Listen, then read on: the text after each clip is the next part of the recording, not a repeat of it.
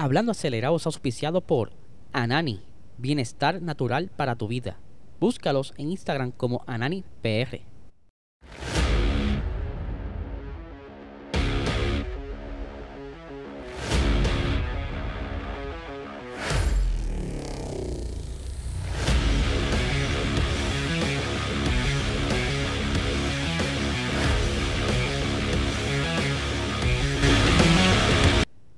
Saludos amigos fiebre y bienvenidos a todos a otra edición más de Hablando Acelerable. Habla Liesel, hoy es viernes por fin y aquí ya pueden ver que por el momento resolví el problemita de la cámara.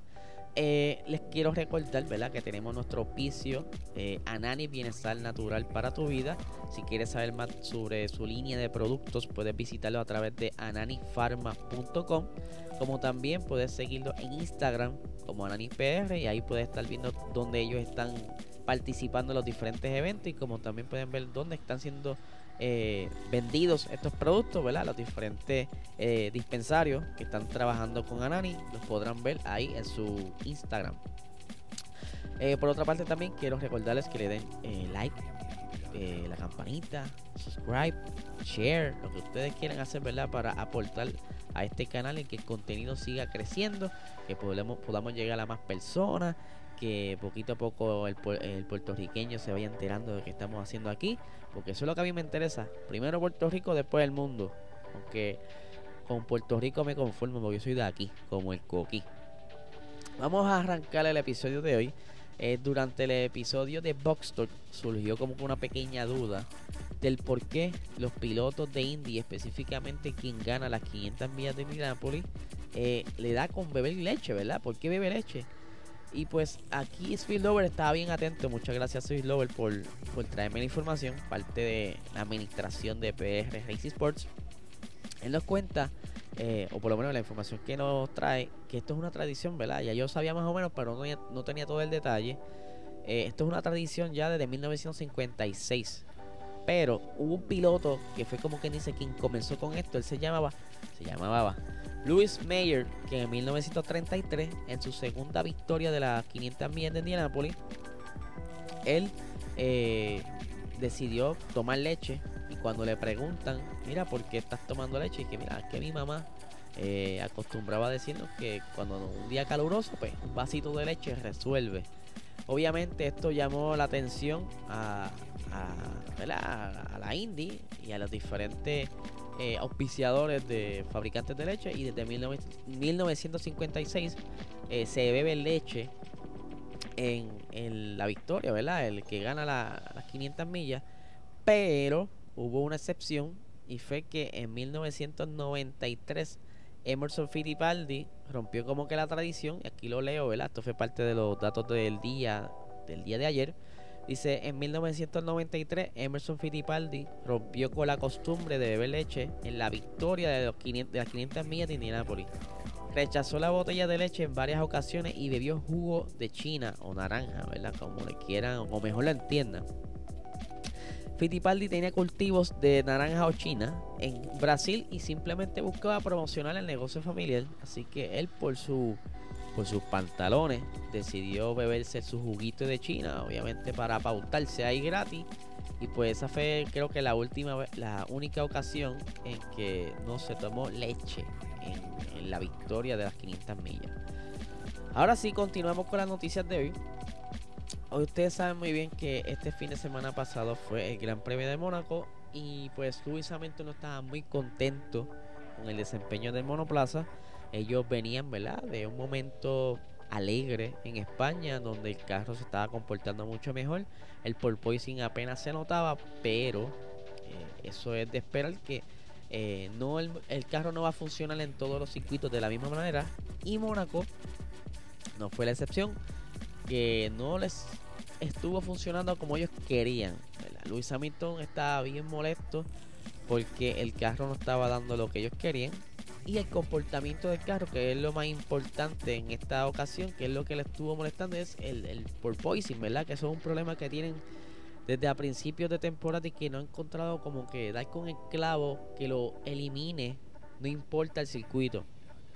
Que está bien difícil, porque todavía ellos están como que tanteando, han estado utilizando diferentes sensores en diferentes zonas del monoplaza para ver qué ocasiona esto. Incluso han eh, provocado el porpoising a propósito para ver de qué manera se comporta y quizás identificar esa zona donde le está molestando. Tienen una idea base, pero todavía no, no necesariamente han resuelto el problema del todo porque todavía en ahora vimos en Mónaco se sigue comportando de la misma manera y se cree que está peor.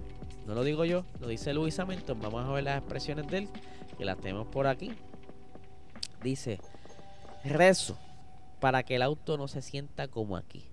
Y esto es porque el periodista le hace un acercamiento de que él, que él tiene en mente, ¿verdad? O que espera de Baku. Y él dice que él espera que no se sienta como se estaba sintiendo en, en Mónaco. Dice, aquí fue peor que nunca hasta ahora con este monoplaza. Por los baches. Para el lenguaje puertorriqueño, baches son los chichones o, boquetes en la carretera. Obviamente la pista no tenía boquetes, pero sí tenía zonas de eh, niveles eh, diferentes, ¿verdad? Se podía ver quizá en ese primer sector cuando comenzaban a bajar la cuesta de, esa primera curva, ese, ese curva tipo hairpin, ¿verdad? Tipo pinche. El carro venía como si estuvieras bajando allá arriba la, la, cuesta de calle y pasalina. Un montón de chichones, una cosa bien loca. Eh, dice, estoy desesperado, estoy deseando dejarlo atrás. Mis dientes y mi mandíbula estaban moviéndose todo el tiempo. He terminado harto eh, del, del porpoising. Cualquiera, cualquiera se molestaría tener eh, que estar corriendo con este problema. George Russell se ha quejado en otras ocasiones de dolor de espalda y del cuello, algo que pues les pudiera quizás estar afectando la salud más adelante. Maybe ya eh, causa de, retiro en algún punto si no resuelven estos problemas porque no tan solo Mercedes estaba eh, teniendo este problema, sino otros equipos los tienen, unos más que otros, pero Carlos Sainz también se ha quejado de esto, como que mira, mano, no podemos seguir con esto. De aquí a 5 o 10 años vamos a estar, ya ustedes saben, es baratado. Y eso es lo que ellos no quieren. Eh, pero eh, durante el día de ayer estuvo saliendo el, video que acostumbra sacar Mercedes explicando cómo le fue el, fin de semana y demás. Y pues ellos eh, estaban ahí y, el, y su, ingeniero, ¿verdad? Él se llama, lo tengo por aquí, el ingeniero de Mercedes, que antes era este muchacho. ay, se me olvida el nombre. Anyway, el que estuvo hablando se llama eh, Andrew Shovlin, que él es el director de ingeniería de Mercedes, estuvo mencionando sobre lo, resumiendo lo que ocurrió en Mónaco. Y pues aquí tenemos unas expresiones de él que dice lo siguiente. Vamos a buscarlas por aquí rápidamente.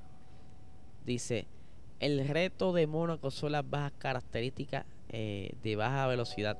Es un circuito muy bacheado, o sea, alto de chichones y estábamos sufriendo con la maniobrabilidad del, del, auto.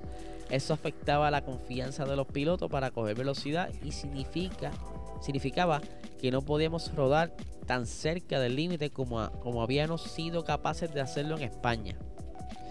Como Mil estaba diciendo eh, inicialmente, no es fácil eh, predecir los cambios de, pista en pista y pues Mónaco es un circuito que normalmente es bien difícil de manejar. Eh, tiene esas zonas bastante lentas que si no tienes el, el setup correcto, pues puedes perder mucho, mucho tiempo por, por vuelta en estas zonas de, entrando y saliendo de las curvas lentas. Mercedes por lo menos se mantuvo dentro del top 10, pero si hubiesen tenido quizás el ritmo de España, pudieran haber estado mejor. Por entonces, ya ellos se van para Baku. Próximamente, dentro de dos semanas, será entonces el Gran Premio de Baku. Eh, hoy es viernes, la semana que viene.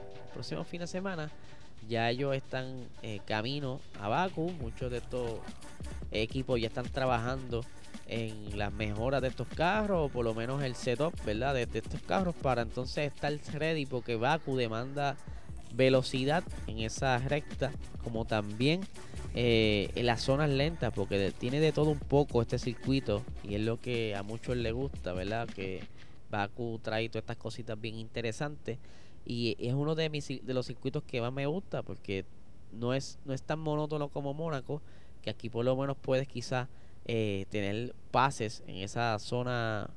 Eh, en esa zona de, de la recta, que es una recta, una recta bastante larga y, y de verdad que que gusta, da, da, se puede uno disfrutar del Gran Premio. Y el año pasado vimos que Mercedes estaba batallando súper nítido con, con Red Bull, que por poco ganan, solo que Luis cometió ese pequeño error eh, a la relanzada luego del accidente del monoplaza de Max cuando se le explotó la goma.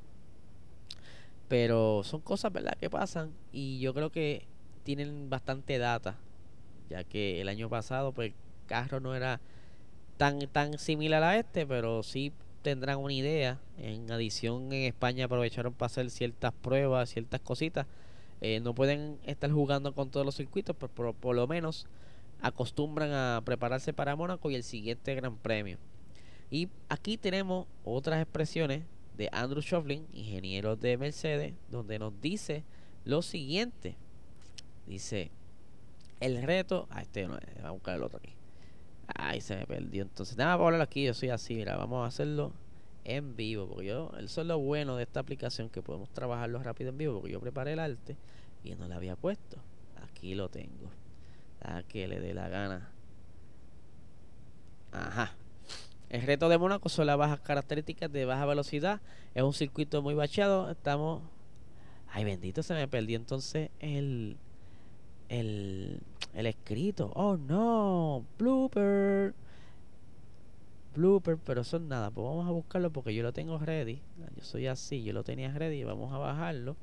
Pero la cuestión es que ellos no esperan, ¿verdad? Que el, que el, carro, el monoplaza, se comporte eh, igual que España. Todavía tienen ciertos retos que quieren trabajar.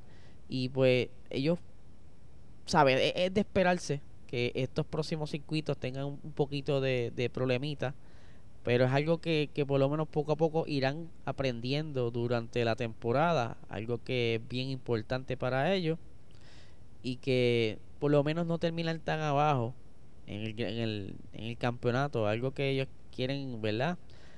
Eh, por lo menos tomar la segunda plaza, estar más cerca de Red Bull y pelear con, no, no por el campeonato, pero por lo menos hacerle la vida difícil a, a Red Bull, que eso es lo que más le interesa a, a Mercedes, ya que no han podido dar pie con bola con el porpoising, pero quieren por lo menos terminar una temporada, por decirlo así, elegante.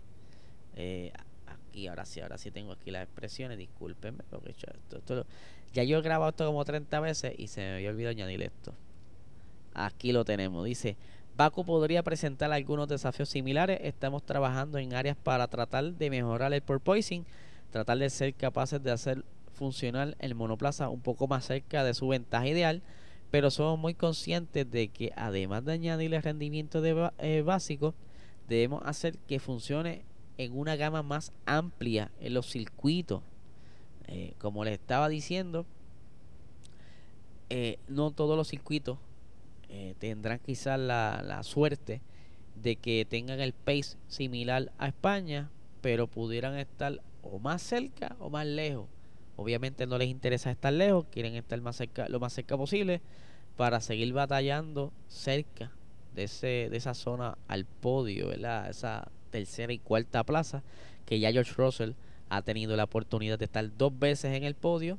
Sabemos que por razones que quizá suerte, porque quizá Max en ese entonces le pasó un DNF. Yo creo que ha sido las dos veces que ha llegado Russell al, al podio ha sido porque Max ha tenido un DNF. Así que vamos a ver qué sucede. Estaremos bien pendientes a las novedades que van a estar saliendo durante esta próxima semana en cuanto al Gran Premio de Baku, por algún cambio que quieran hacerle las reglas, porque casi siempre ajustan ciertas cositas. Así que estaremos bien de cerca a, todo esto. Y por supuesto, eh, este fin de semana estaré, eh, no sé si el sábado o el domingo. Esto depende de tan pronto me entreguen el pase, pero estaré en la media milla, ¿verdad? Cubriendo el evento de la media milla, Fast or Nothing. Así que vamos a ver si puedo grabar aunque sea un poquito por allá y tomar mucha fotografía para que ustedes vean todo el evento, ¿verdad? Lo mejor que yo pueda cubrirlo, voy a estar solo cubriendo el evento, así que vamos a ver qué es la que hay. Todavía no sé, así que sorpresa. Será sorpresa entonces si voy sábado o domingo. Así nada, gente, los dejo hasta aquí con el episodio de hoy y que tengan excelente fin de semana.